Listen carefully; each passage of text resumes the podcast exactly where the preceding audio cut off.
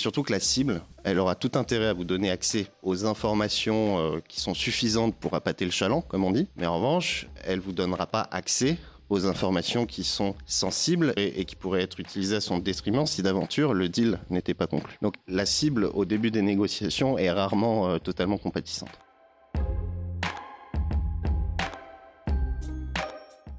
Depuis quelques années, en M&A, due diligence rime avec compliance. Pourtant, l'article 17 de la loi Sapin 2 n'impose pas d'évaluer une société cible. Mais depuis le revirement de jurisprudence opéré par la Cour de cassation le 25 novembre 2020, l'AFA a mis à jour son guide pratique sur les vérifications anticorruption dans le cadre des fusions-acquisitions. Et l'audit d'intégrité a pris une toute nouvelle dimension. Nathan Morin, avocat chez Bougartchef Moine Associé, spécialiste du contentieux en droit pénal financier, nous explique comment il réalise l'audit de compliance pour le compte de ses clients. Quelle a été la plus grande difficulté à laquelle il a dû faire face? Comment faire si la société cible refuse de fournir des informations sensibles? Et en cas de soupçon avéré, a-t-il dû convaincre ses clients de ne pas fermer les yeux?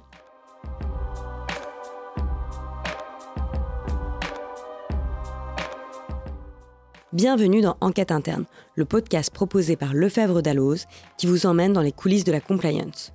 Vous écoutez l'épisode 9 de la saison 1. Aujourd'hui, les journalistes Leslie Brassac et Anne-Laure Pasquet ont rendu visite à Nathan Morin, avocat au sein du cabinet Bougartchef Moine Associé. Très bonne écoute à tous.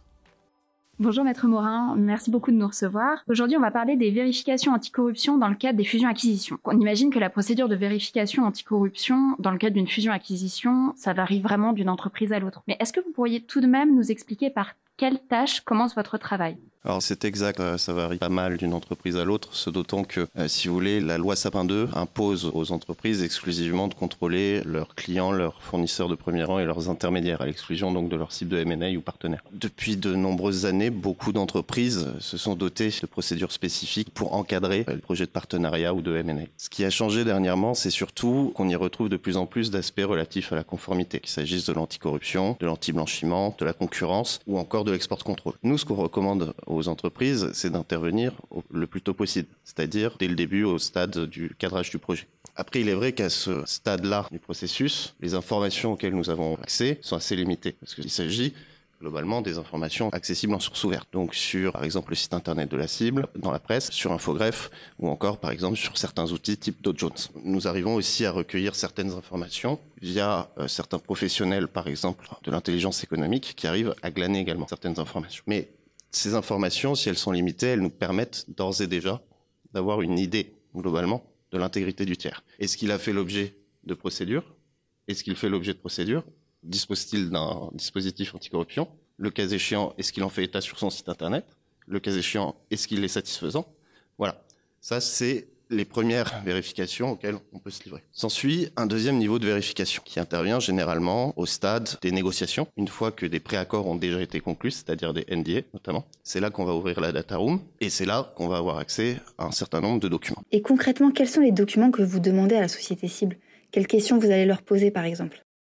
Dans ce cadre-là, donc au stade des négociations, on va demander deux choses. Euh, qu'on nous communique un certain nombre de documents et on va également adresser un questionnaire à la cible. Les documents que nous demandons, ce sont tout d'abord euh, les codes éthiques, euh, codes de conduite, etc., les politiques, les procédures et autres instructions. Généralement, ces informations-là, on n'a pas trop de problèmes pour les obtenir. En revanche, ce qu'on va avoir plus de difficultés à obtenir, ce sont les documents qui vont nous permettre de nous assurer de la mise en œuvre effective du dispositif anticorruption. Pour vous donner un exemple concret, généralement, on va demander, on va essayer du moins, on va demander la, la liste des euh, conseillers commerciaux, c'est-à-dire des agents, et euh, les dossiers de due diligence correspondants, pour être sûr que dans 99% des cas, la cible va refuser de vous les donner. Et, s'agissant donc euh, des questions que nous posons, enfin, elles portent sur tout d'abord évidemment le dispositif anticorruption existant, c'est-à-dire est-ce que vous mettez en, place des formations, est-ce que vous mettez en place des contrôles de deuxième, troisième niveau, vous avez des procédures comptables, est-ce que vous disposez d'un dispositif d'alerte interne, mais les questions portent également sur l'intégrité des dirigeants et des actionnaires. Typiquement, l'un de vos dirigeants ou actionnaires a-t-il déjà fait l'objet d'une procédure euh, pénale Ou fait-il l'objet d'une procédure pénale? L'un de ses dirigeants ou associés est-il une personne politiquement exposée? L'une de ces personnes est-elle un agent public? Ça arrive aussi parfois dans certains pays. Donc sur la base de l'ensemble de ces documents et de ces informations, on est en mesure de donner un avis sur le risque que présente la cible. Et quel est votre interlocuteur au sein de l'entreprise?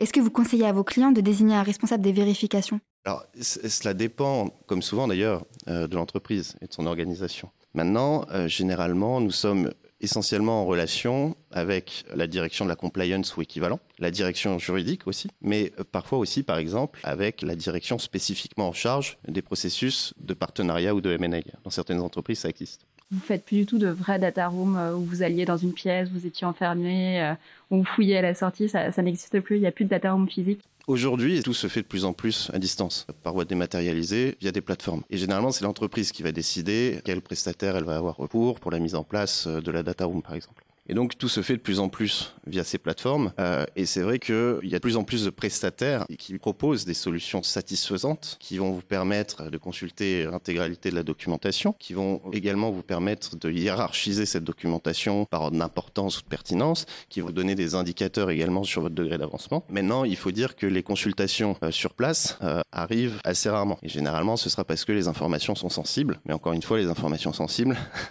on les obtient pas nécessairement, ou euh, dans, dans, des cas par exemple où euh, il s'agit de vieux documents et qui n'ont pas été numérisés, mais c'est de plus en plus rare. D'accord. Et est-ce que vous pensez qu'à l'heure actuelle, les solutions dont vous nous parliez, qui sont des solutions virtuelles, elles apportent le niveau de sécurité satisfaisant? C'est la première chose qu'on regarde quand chez nos prestataires, enfin chez le prestataire auquel euh, l'entreprise a recours, parce que vous l'avez très justement souligné, la confidentialité des informations est essentielle. À plus forte raison, par exemple, s'il s'agit d'une société cotée, où là on a aussi des problématiques de manquement d'initiés, par exemple. D'accord. Et au-delà des difficultés qui peuvent se poser en termes de sécurité ou de confidentialité, est-ce que vous avez déjà rencontré des situations problématiques au cours de vérifications réalisées pour le compte d'un client? C'est vrai que la, plupart des, situations euh, présentent leur lot de difficultés. Maintenant, s'il s'agissait de ne citer qu'un exemple, on a été saisi récemment au sein du cabinet par un client dans le cadre du renouvellement euh, d'un partenariat d'offset avec un partenaire situé à l'étranger. Au cours du renouvellement de ce partenariat, le client s'est aperçu que, en dépit de l'intervention euh, d'un spécialiste de l'intelligence économique, on n'était pas en mesure d'identifier les bénéficiaires effectifs ultimes. Et la difficulté à laquelle on était confronté, c'est que les dirigeants de ce partenaire et membres du board étaient euh, ce qu'on appelle traditionnellement des personnes politiquement exposées. Et surtout, que des articles de presse récents faisaient état de la commission de potentiels faits de corruption par euh, des décideurs locaux qui n'étaient d'autres que des proches de ces dirigeants. Donc le risque, si vous voulez, c'est que le bénéficiaire effectif ultime soit l'un de ces euh, agents publics, si vous voulez.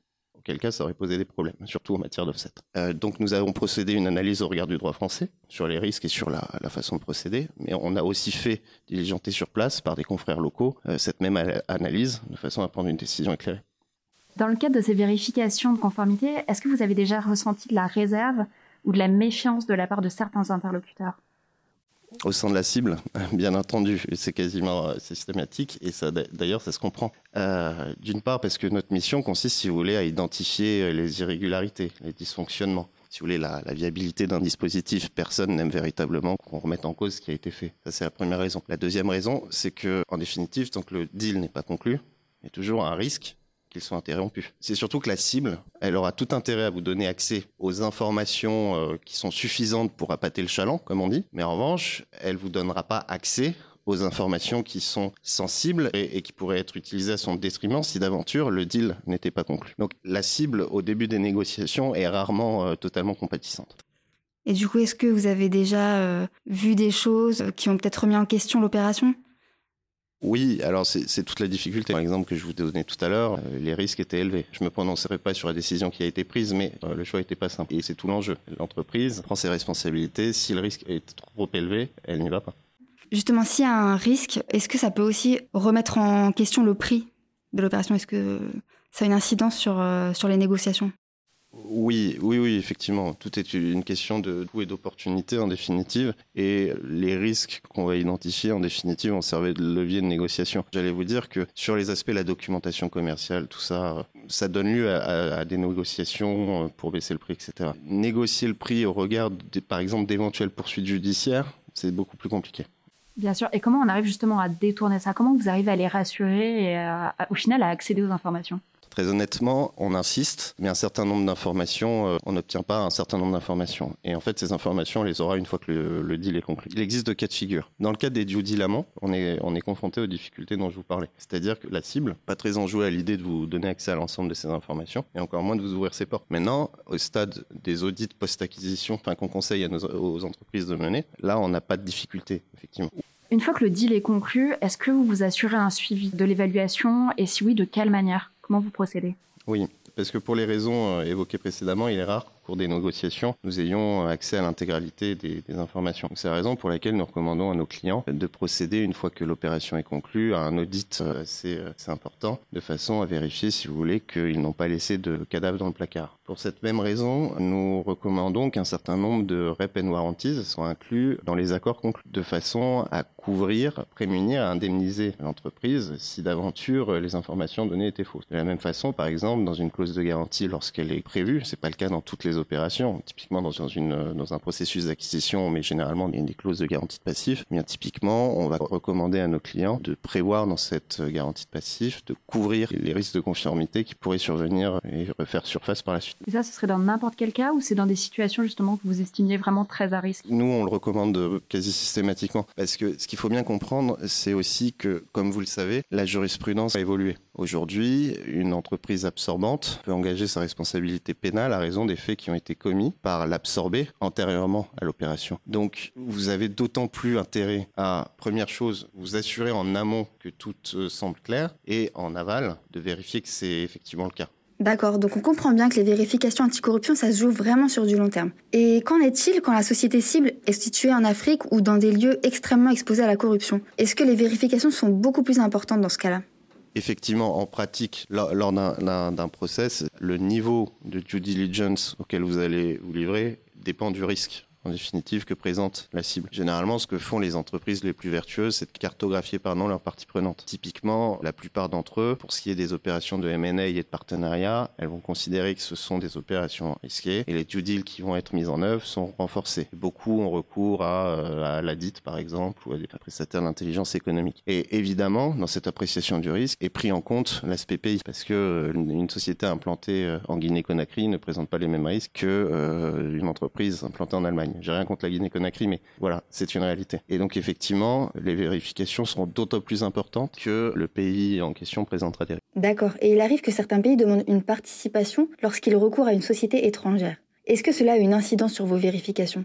Effectivement, euh, et d'ailleurs c'est peu ou prou la base du protectionnisme. Un pays est souverain, il entend légitimement euh, à terme devenir autonome. Et pour ça, lorsqu'il accorde un contrat à telle ou telle entreprise étrangère, justement parce qu'il ne maîtrise pas la technologie, et c'est pour ça qu'il a recours à une entreprise étrangère, il va exiger, c'est pas systématique, mais il va exiger ce qu'on appelle une part locale. C'est-à-dire, par exemple, dans le domaine de l'industrie, qu'une partie des composants de ce qui est vendu sera fabriquée sur place. Et lorsque c'est pas exigé par le gouvernement, de toute façon, c'est un élément qui est valorisant pour votre offre. Donc l'entreprise d'elle-même va proposer une part locale. Mais dans ce type de projet, effectivement, vous avez affaire à un client, pas vraiment à un partenaire ou à une cible. Et c'est toujours plus délicat d'aller auditer un client, de, même de vérifier euh, ce qui se passe chez un client, surtout quand c'est un gouvernement.